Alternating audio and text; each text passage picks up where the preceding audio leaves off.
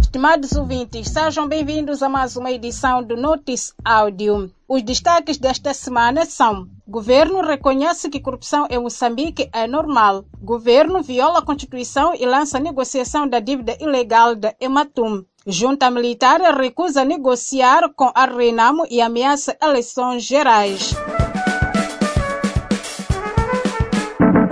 Relatório do governo de Moçambique reconheceu que a corrupção no país é sistêmica, o que é definido pelo Fundo Monetário Internacional como uma situação em que a corrupção não é mais um desvio em relação à norma, e sim uma manifestação de um padrão de comportamento tão difundido e enraizado que passa a ser normal. Segundo a verdade, o relatório sobre transparência, governação e corrupção em Moçambique, publicado na semana passada, atribuiu parte do fracasso na luta contra a corrupção à reduzida capacidade técnica, insuficiência de recursos orçamentais, ausência de autonomia institucional adequada e falhas nos mecanismos de supervisão e responsabilização.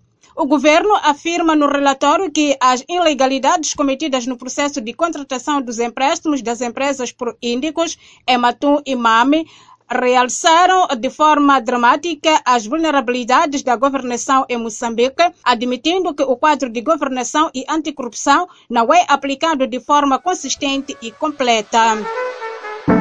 O governo lançou nesta terça-feira um convite aos credores da Ematum para aceitarem a proposta que fora submetida em maio deste ano para a reestruturação da dívida, apesar do Conselho Constitucional ter declarado estes empréstimos nulos em junho, reportou a carta.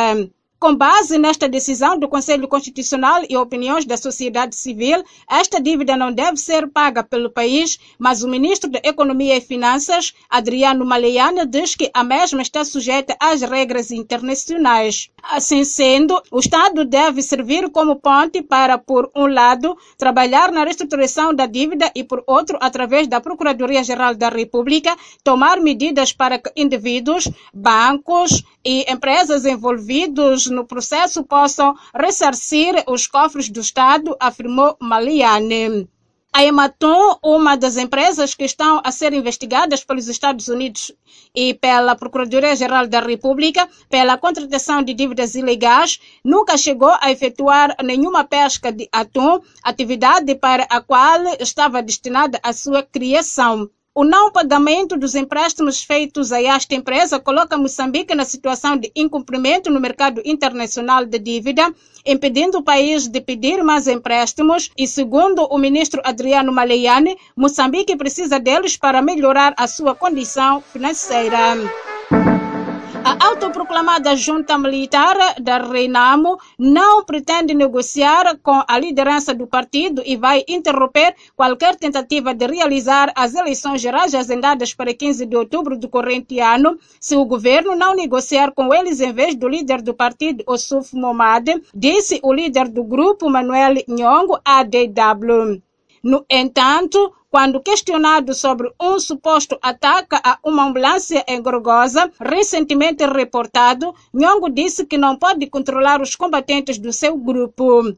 O líder da junta militar rejeitou as alegações de que a sua disputa com a Renamo, liderada por Momade, seja uma questão interna, avisando que, ao chegar a um acordo sobre desarmamento, desmobilização e reintegração DDR com Momade, o governo está deliberadamente provocando a ele e seus combatentes. Nhongo afirmou que deseja chegar a um acordo sobre o DDR com o governo, segundo o qual o desarmamento só aconteceria quando os soldados fossem desmobilizados ou integrados às forças de segurança e defesa do Estado. Esta foi mais uma edição do Notice Áudio. Fique ligado aos nossos canais no Telegram e WhatsApp e dê um like à página do Notice Áudio no Facebook para receber mais notícias semanalmente. Fique atento à próxima edição.